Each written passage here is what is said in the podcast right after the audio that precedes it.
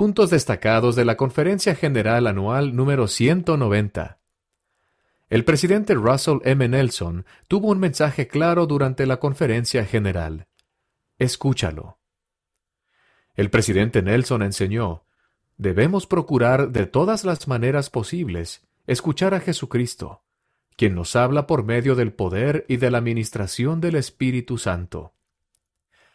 El propósito de esta y de cada conferencia general es ayudarnos a escucharlo a Él. Página 7. En una conferencia centrada en la primera visión y en la restauración, se nos enseñó que podemos escucharlo a Él, tal como José Smith lo escuchó en la arboleda sagrada.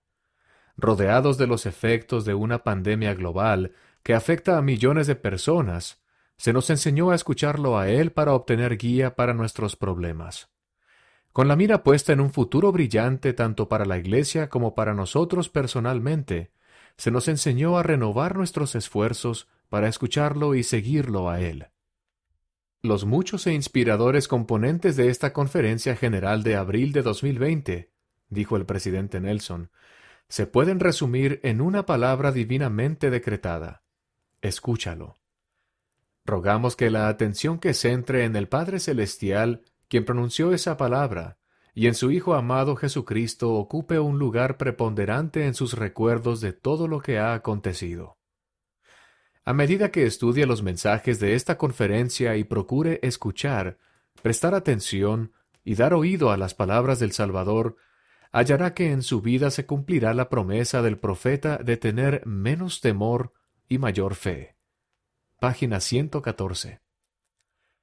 El presidente Nelson presenta un nuevo símbolo para la Iglesia en la página 73.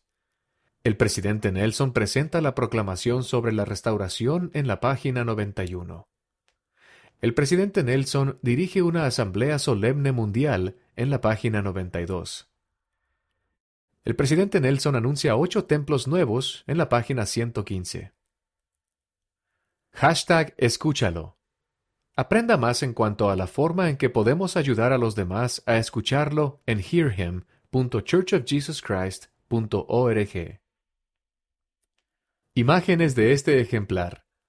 Procuramos documentar cada conferencia general mediante las imágenes que publicamos. Si bien cada conferencia es única, las imágenes de este ejemplar reflejan algunas de las circunstancias singulares que esta conferencia presentó.